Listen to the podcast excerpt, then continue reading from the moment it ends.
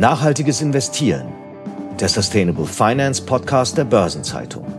Diese Episode wird präsentiert von Union Investment. Herzlich willkommen zu einer neuen Episode von Nachhaltiges Investieren, der ersten im Jahr 2024. Schön, dass Sie wieder mit dabei sind. Auch in diesem Jahr geht es alle 14 Tage um einen Aspekt rund um ESG und Sustainable Finance. Und zum Jahresauftakt, da lassen wir uns einmal mitnehmen in die Entscheidungsprozesse hier in den großen Bankentürmen. Auch da sind ESG-Kriterien inzwischen ein wichtiger Faktor, wenn es um die Frage geht, was kann ich noch finanzieren, was will ich noch finanzieren und auch zu welchem Preis. Und mein heutiger Gast, der muss Antworten auf diese Fragen finden. Und äh, ich freue mich sehr, dass er bei mir ist. Eddie Henning, Vorstandsmitglied der ING Deutschland und verantwortlich für das Firmenkundengeschäft. Schön, dass Sie da sind. Hallo Frau Reifenberger, schön Sie hier zu treffen und gutes neues Jahr. Dankeschön. Und ja, wir springen einfach mal direkt rein ins Thema. Sie haben vor ja, gut anderthalb, fast zwei Jahren inzwischen ein Pilotprojekt gestartet im Mai 2022. Damals haben Sie angekündigt, dass Sie, um Antworten auf die eben erwähnten Fragen zu finden, das Pricing von Finanzmarktprodukten stärker an die ESG-Performance von Ihren Firmenkunden koppeln möchten. Das heißt, frei übersetzt, ein Kunde mit einem guten, vorteilhaften ESG-Profil, der würde dann am Ende einen besseren Preis erhalten als einer, der das nicht hat. Es ist ja jetzt seitdem einige Zeit vergangen, deswegen würde mich zunächst mal interessieren, welche Erfahrungen haben Sie denn gemacht? Also es war, wie Sie schon gesagt haben, wirklich ein Pilot. Wir hatten ganz viel Erfahrung im Lending und wer seine Kriterien erfüllt, bekommt günstigere Preise. Und wir haben uns überlegt, das muss irgendwie auch im Tagesgeschäft Einzug finden. Und alleine dadurch, dass der Pilot angekündigt wurde, haben wir ganz viele Unternehmen gefunden, die tatsächlich gesagt haben, wir würden gerne verstehen, wie ihr das macht und würden das gerne mal mit euch ausprobieren. Das heißt, da war man dann direkt schon im Dialog? Es war ein ganz positiver Enthusiasmus. Also man hat so ein bisschen gleich Interessierte gefunden und das war deswegen auch eine tolle Erfahrung, ähm, so ein bisschen der Erste zu sein, weltweit der Erste sogar zu sein. Jetzt gibt es ja auch auf der anderen Seite Unternehmen, die noch nicht so grün sind oder vielleicht noch nicht so gute ESG-Performances vorweisen können. Gibt es da nicht auch die Sorge zu sagen, vielleicht fallen wir da jetzt hinten runter? Die brauchen ja häufig auch Finanzmittel, um da erstmal hinzukommen. Wie haben denn die reagiert? Es gibt zwei Themen. Das eine ist das, was Sie gerade eben angedeutet haben im Bereich der Financial Markets Produkte, also FX und ähnliches. Da ist das dann so. Da war der Preis bei uns ein bisschen teurer, aber in Wirklichkeit im Bankenbereich ist der Marktpreis der Marktpreis. Die anderen haben dann ein kleines Greenium gekriegt und darüber haben sich gefreut. Bei Finanzierung, ja, da, da gibt es definitiv die Gefahr, dass sich viele fragen, wohin geht die Reise? Bin ich schnell genug? Bin ich nicht schnell genug? Aber es geht ja um Transition. Es geht gar nicht um schwarz oder weiß oder braun oder grün vielmehr, es geht wirklich darum, wo willst du hin? Wie kann ich helfen? Wie bemisst sich das denn dann, wenn Sie diese Einstufung vornehmen und sagen, wir müssen das koppeln an die, die ESG-Performance? Worauf schauen Sie genau beim Kunden und was muss der Ihnen auch liefern? Sie brauchen ja irgendeine Datengrundlage wahrscheinlich auch. Ja, Daten ist das große Problem, was wir im Moment haben. Also vieles entsteht tatsächlich im Gespräch. Viele Unternehmen haben inzwischen Sustainability Reports rausgegeben. Daraus können sie schon viel sehen. Ich habe vorhin mal so ein bisschen hm, drüber nachgedacht. Wir müssen ja irgendwie den Enthusiasmus auch leben. Wir müssen alle davon begeistert sein, damit das funktioniert. Zum jetzigen Zeitpunkt geht es noch gar nicht so sehr um harte Daten. Es geht wirklich darum, wie wollen wir 2050 CO2-neutral sein. Und daraus ermitteln sie tatsächlich unterschiedliche Parameter. Wie grün ist das Unternehmen heute schon? Wie hoch ist die Ambition? Und wenn Sie den Kunden schon etwas länger kennen, dann sehen Sie natürlich, ob der sich auch wirklich in die Richtung bewegt und entsprechend können Sie das berücksichtigen. Jetzt sagten Sie gerade, viele machen schon Nachhaltigkeitsberichte. Da haben Sie wahrscheinlich auch einen Vorteil, weil Sie mehr mit größeren Unternehmen äh, zu tun haben. Ich könnte mir vorstellen, das wäre wahrscheinlich im Mittelstand schwieriger. Ja, ist ein ganz fairer Kommentar. Also wir, wir betreuen Unternehmen ab einer Milliarde Umsatz etwa also die großen, den großen Mittelstand in Deutschland. Das heißt, dort ist das Thema Nachhaltigkeit, Veränderung der Gesellschaft, Veränderung der Wirtschaftsprozesse angekommen. Die machen sich Gedanken, die haben sich dazu positioniert und in den letzten zwei, drei Jahren ist dort auch wirklich sehr, sehr viel Bewegung reingekommen. Im kleineren Mittelstand oder im breiten Mittelstand sehen wir das tatsächlich noch anders. Also da ist wirklich der Punkt, wie fange ich überhaupt an?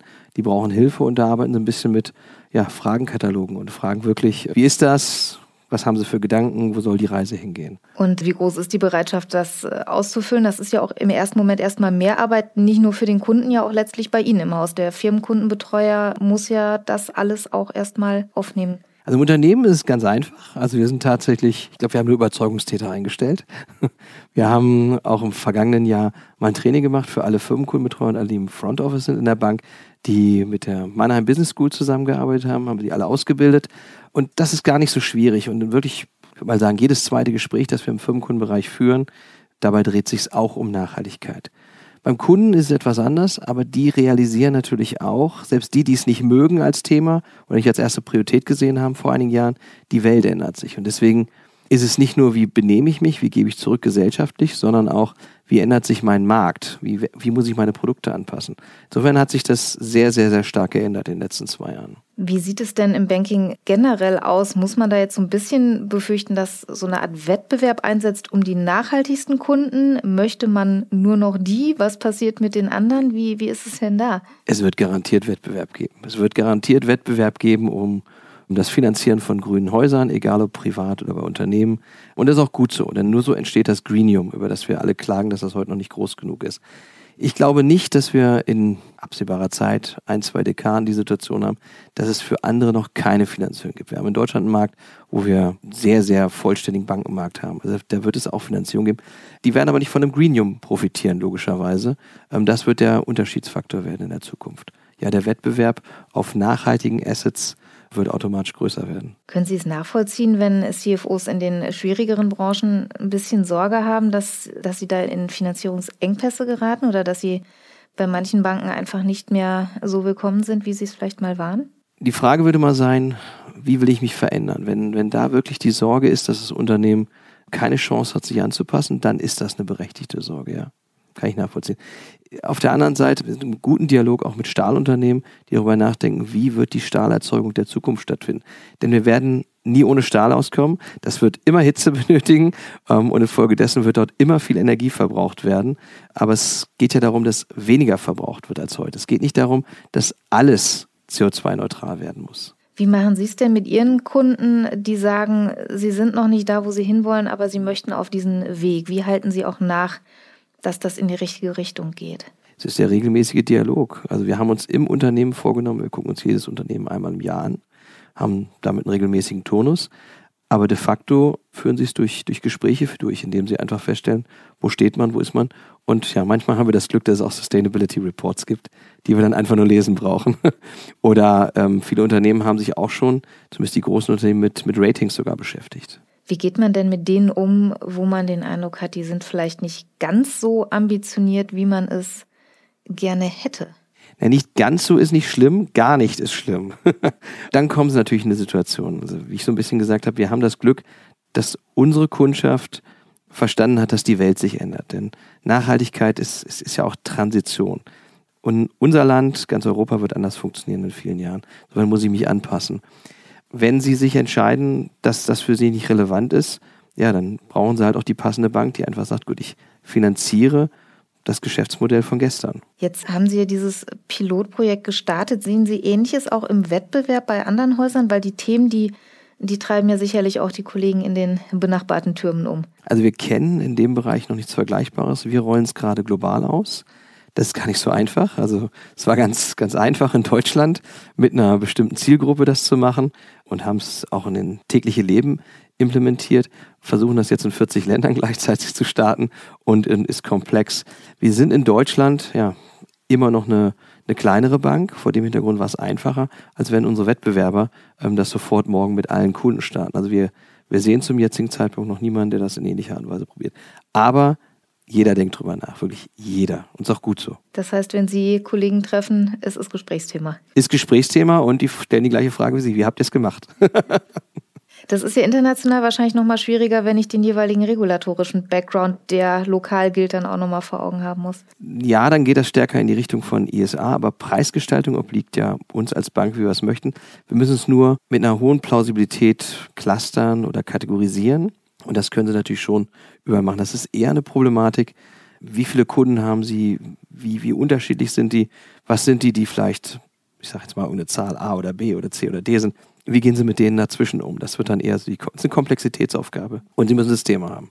Es ist ja wahrscheinlich auch eine Komplexitätsaufgabe generell für die, für die Kollegen im, im Firmenkundengeschäft, wenn man sich das mal anschaut. Diese Themen spielten ja noch vor wenigen Jahren gar nicht so eine große Rolle. Wie verändert sich da auch die Art und Weise, wie Sie mit Kunden reden, die Themen, über die Sie sprechen, dieser ganze Kreditvergabeprozess letztlich? Wie, wie groß ist da der Einfluss und wie muss man da vielleicht auch die Kollegen äh, mitnehmen? Sie sagten schon, Sie haben jetzt viele Überzeugungstäter, die machen es gern. Wie gehen Sie das an? Sie haben gerade eben schon das magische Wort gesagt. ESG oder Unternehmen nachhaltig zu führen, ist heute Teil einer Kreditprüfung im Kreditvergabeprozess. Das geht gar nicht darum, dass man ESG separat betrachtet von dem, wie gut, wie schlecht ist ein Unternehmen, nur einfach isoliert in der Säule, sondern man muss wirklich sagen, wie funktioniert das Unternehmen, wie ist die Governance des Unternehmens und damit, wie kreditwürdig bin ich. Oder wie zukunftsfähig ist mein Geschäftsmodell und kann damit auch Kredite in der Zukunft zurückzahlen. Insofern ist das viel integrierter, als ich es mir wahrscheinlich vor vier, fünf Jahren selbst vorgestellt habe. Das hat einen sehr natürlichen Flow. Was würden Sie denn sagen in, auf der Zeitachse? Ist das irgendwas, was sich in Tagen, Wochen bemerkbar macht? Monate sind es wahrscheinlich eher nicht, diese ESG-Themen noch mit, mit reinzubeziehen? Bei uns ist das Tagesgeschäft. Also es ist Realität. Wenn Sie jetzt so rumfragen würden und ich, ich versuche es mal so reininterpretieren, wann ist es wirklich totale Normalität geworden in jedem? Dann reden wir sicherlich nur über zwei, drei Jahre. Es ist nicht mehr lange. Und das ist auch der Zeitpunkt, wenn es einfach Normalität wird. Also wenn wir heute noch über Sustainable Finance reden und wir reden über den Piloten, dann bin ich mir ganz sicher in 26, 27, 28, dann bekomme ich keine Finanzierung mehr ohne einen Sustainable Finance Aspekt oder ohne ein ESG. Die gibt es auch, aber das ist einfach genauso wie man sagt, gut, ich nehme vier Jahreskredit oder ich nehme sechs Jahreskredit, so nehme ich dann dieses Feature mit auf. Und das kann auch jeder und das versteht auch jeder, wie es ist. Und es wird auch gute Daten geben, es wird einen standardisierten Prozess dazu geben, es gibt eine allgemein verständliche Einschätzung dazu, was heute noch sehr ja, weich ist, muss man fast sagen. Also was ist richtig, was ist falsch, was ist gut, was ist schlecht. Ähm, die Thematik Greenwashing, die ist ja noch sehr ethisch in der Diskussion. Das ist ja noch nicht richtig fest. Und da kommen wir aber mit Sicherheit in den nächsten zwei, drei Jahren hin.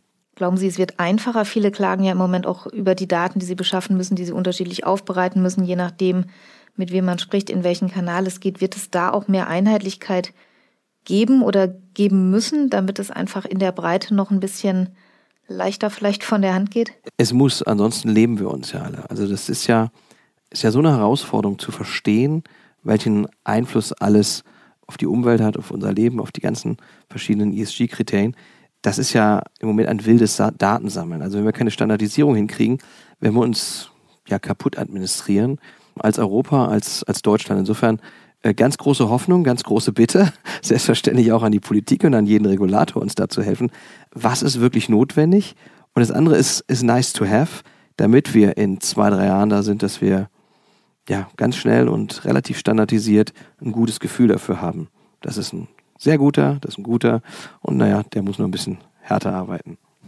Jetzt können sich ja Schwerpunkte und auch ähm, Ausrichtungen in Unternehmen durchaus verändern, was ja dann auch Implikationen haben kann für das, äh, das ESG-Profil. Das heißt, Sie müssen im Prinzip dann auch überprüfen, was sich verändert und müssten dann nachjustieren, wenn jetzt beispielsweise was in die falsche Richtung geht, würde dann eine Finanzierung beispielsweise teurer oder müsste man die ganz kürzen? Wie würde sowas dann aussehen? Oder vielleicht gab es das ja auch schon mal.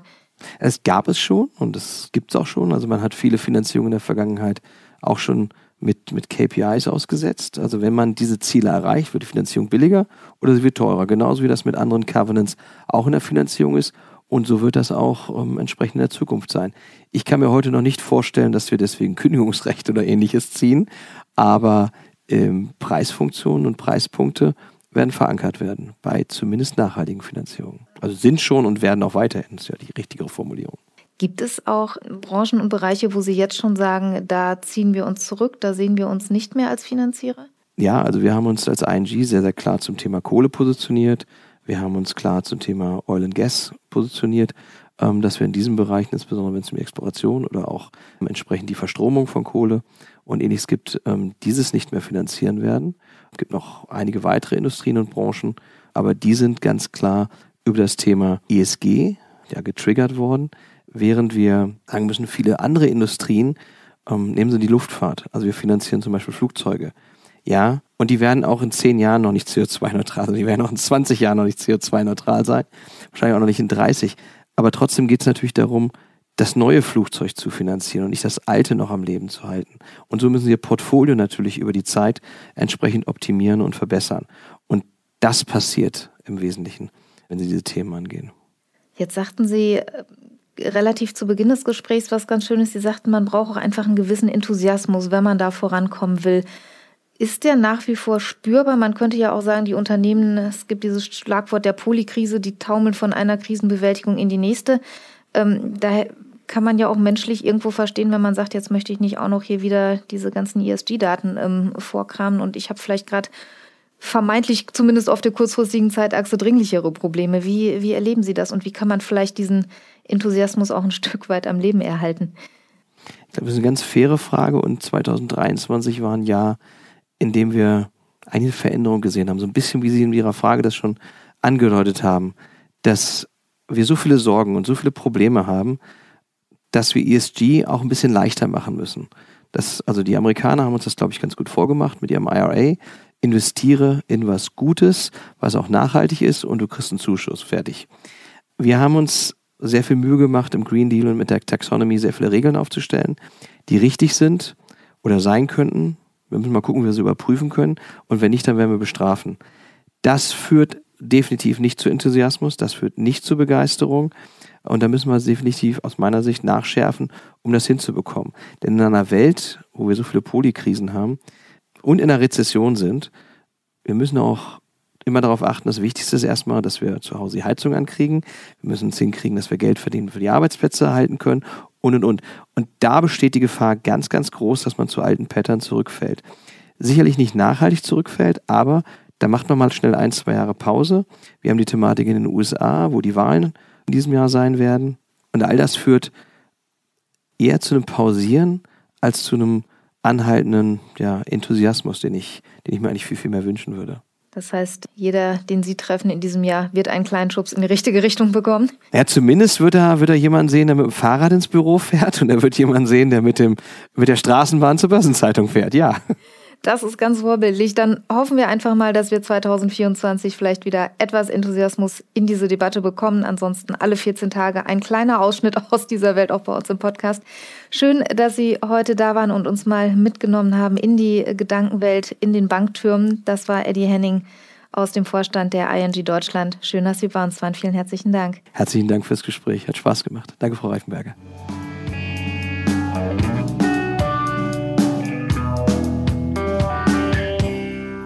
Auch in diesem Jahr wollen wir natürlich regelmäßig auch auf aktuelle Entwicklungen und Daten aus der Branche schauen. Und dafür habe ich heute Sebastian Schmidt bei mir im Studio, Chefredakteur der Börsenzeitung. Hallo Sebastian. Hi Sabine, freut mich riesig. Sebastian, wir haben ja bei ESG schon länger das Thema, dass es bei Kapitalanlagen eigentlich als Must-Have gegolten hat. Jetzt sind allerdings zuletzt einige neue Umfrageergebnisse aufgetaucht und die lassen einen da schon so ein bisschen dran zweifeln. Ja, das stimmt. Äh, es gibt jetzt frische Daten aus einer Umfrage vom Bundesverband Deutscher Banken und die zeigen, dass da eine klare Tendenz vorliegt. Also vor zwei Jahren, 2022, haben noch 29 Prozent der rund 1000 Befragten gesagt, dass ihnen Nachhaltigkeit äh, beim Abschluss einer Geldanlage wichtig sei.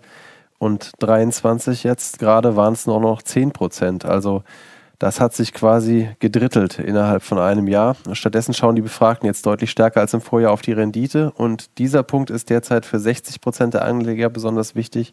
Ein Jahr zuvor waren das nur 41 Prozent. Das äh, passt ja auch ganz gut zu Ergebnissen aus dem Ausland, die in eine ganz ähnliche Richtung deuten. Die Stanford University und die Hoover Institution, die haben vor kurzem Ähnliches beobachtet. Was hat denn deren Befragung ergeben?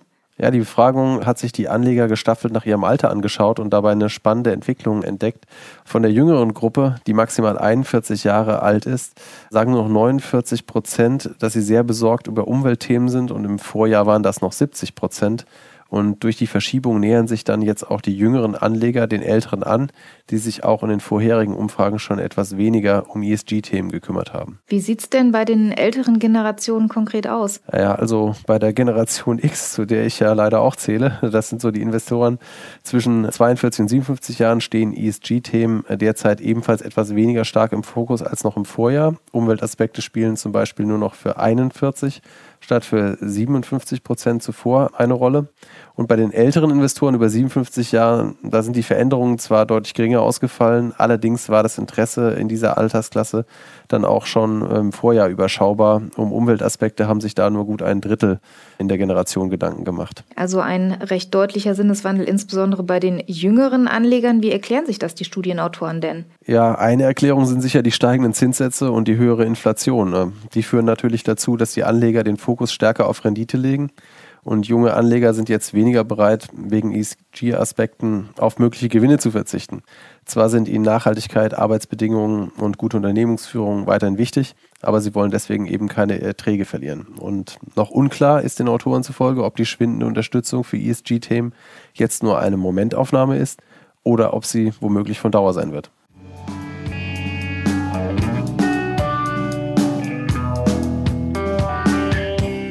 Lass uns mal noch auf die Unternehmensseite schauen. Da hat kürzlich der Maschinenbauer GEA ein Novum angekündigt. Die GEA will in der Hauptversammlung über ihre Klimastrategie abstimmen lassen. Was ist denn daran so bemerkenswert? Ja, das ist bemerkenswert, weil GEA das erste Unternehmen aus der DAX-Familie ist, das diesen Schritt jetzt geht. GEA ist im MDAX notiert und Juristen gehen jetzt davon aus, dass das Beispiel dann auch Schule machen wird. Worüber können denn die Aktionäre im Einzelnen abstimmen? Ja, es geht jetzt um, konkret um die mittelfristige Klimastrategie. Daran setzt GEA sich selbst Ziele, die Treibhausgasemissionen entlang der Wertschöpfungskette bis zum Jahr 2040 auf Netto Null zu reduzieren.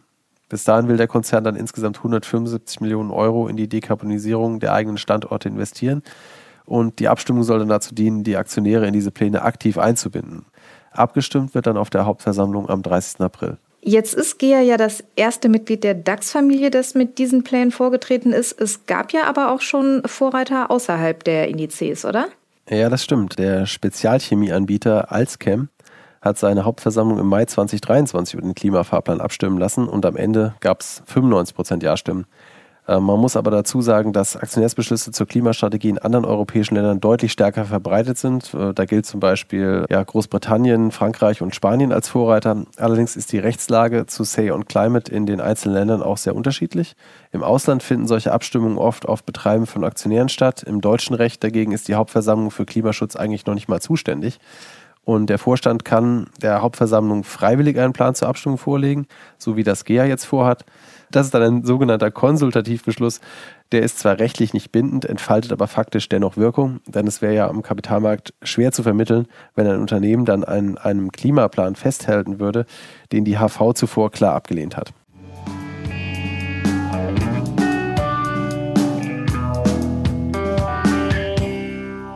Dauerbrenner bei ESG und speziell bei Sozialem und Governance ist ja die gleichberechtigte Teilhabe in Unternehmen. Das wird dann gern illustriert mit der Anzahl von Frauen in führenden Positionen. Dazu gab es jetzt zum Jahreswechsel neue Daten und es besteht im Thema offenbar weiterhin noch Luft nach oben. So kann man es sagen, denn der Personalberater Russell Reynolds kommt in der Analyse der DAX 40 Vorstände zum Schluss, dass die Unternehmen zwar penibel genau darauf achten, die bestehenden gesetzlichen Vorgaben einzuhalten, aber eben genau nur das. Der Maßstab ist dabei das zweite Führungspositionengesetz. Demnach müssen börsennotierte und mitbestimmte Unternehmen ab vier Vorstandsmitgliedern mindestens eine Frau im Gremium haben. Und in den Jahren 21 und 22 ist der Anteil der Frauen dann in den Konzernvorständen deshalb auch jeweils deutlich gestiegen, eben weil die gesetzlichen Vorgaben dies verlangt hatten. Im vergangenen Jahr dagegen ist die Entwicklung wieder stagniert. Der Frauenanteil in den DAX-Vorständen lag wie im Vorjahr bei 23 Prozent und im MDAX mit äh, durchschnittlich kleineren Vorständen ist dann die Frauenquote von knapp 14 auf gut 17 Prozent, zumindest leicht gestiegen. Eine ähnliche Erhebung hat die Organisation Frauen in die Aufsichtsräte FIDA vorgelegt, eben dann mit Blick auf Aufsichtsratsmandate. Und auch da hat man den Eindruck, dass die Veränderungsgeschwindigkeit jetzt nicht so richtig dynamisch ist. Ja, so kann man das auch sagen. FIDA hat rund 180 Unternehmen betrachtet und der Anteil von Frauen in den Aufsichtsräten ist da von Mai 2023 bis zum Jahresende nur marginal gestiegen, um rund einen Prozentpunkt. Auffallend ist auch hier der Einfluss der Quotenregelung. Von den rund 180 betrachteten Unternehmen fallen 100 unter die gesetzliche Quotenregelung und in diesen Unternehmen lag dann der Anteil der Frauen im Aufsichtsrat bei durchschnittlich 38,1 Prozent. Bei den übrigen Unternehmen waren es nur 31,6 Prozent, also etwas weniger.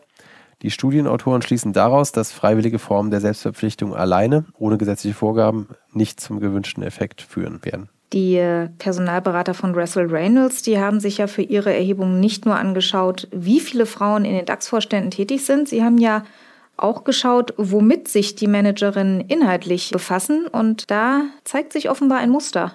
Äh, das kann man so sagen. Äh, tatsächlich sind von acht neu berufenen Managerinnen gleich vier mit der Leitung des Personalressorts betraut worden. Die vier anderen haben dann laut Russell Reynolds eine Vorstandsposition mit Ergebnisverantwortung bekommen. Inwiefern ist das denn problematisch? Naja, die Personalberatung sieht den Nachteil darin, wenn es dann darum geht, sich durch die Arbeit im Vorstand mal für eine CEO-Rolle zu qualifizieren. Denn dafür muss man sich oft im operativen Geschäft beweisen, etwa indem man einen Geschäftsbereich leitet oder die Verantwortung für eine Region übernimmt. Und äh, weibliche Führungskräfte mit diesen Erfahrungen sind bislang eher rar gesät und die bisherigen Besetzungsmuster dienen dann wohl eher dazu, die klassische Rollenverteilung zu zementieren, würde ich sagen. Das ist natürlich keine so wünschenswerte Entwicklung. Schauen wir mal, wie es in den nächsten Jahren weitergeht. Vielen Dank dir erstmal für die Einschätzung. Dankeschön. Das war Sebastian Schmid, Chefredakteur der Börsenzeitung. Schön, dass du da warst. Ja, danke. Hat mich auch gefreut. Gerne wieder. So, und Ihnen kann ich zum Jahresauftakt schon mal ein, zwei mittelfristige Termine für die Planung mit an die Hand geben. Der Finanzplatztag der Börsenzeitung findet statt am 6. und 7. März. Im Fokus stehen unter anderem auch Themen wie Klimawandel, Regulatorik und ESG. Und im März gibt es ein mehrteiliges Online-Seminar zur Nachhaltigkeitsberichterstattung nach CSRD und ESRS. Das findet statt vom 20. bis 22. März. Alle Infos finden Sie bei unserer Veranstaltungsschwester BZ Live und auch in den Shownotes zu dieser Folge. Wir hören uns am 25. Januar an dieser Stelle wieder. Ich freue mich, wenn Sie wieder mit dabei sind. Bis dahin, machen Sie es gut. Das war Nachhaltiges Investieren, der Sustainable Finance Podcast der Börsenzeitung. Diese Episode wurde präsentiert von Union Investment.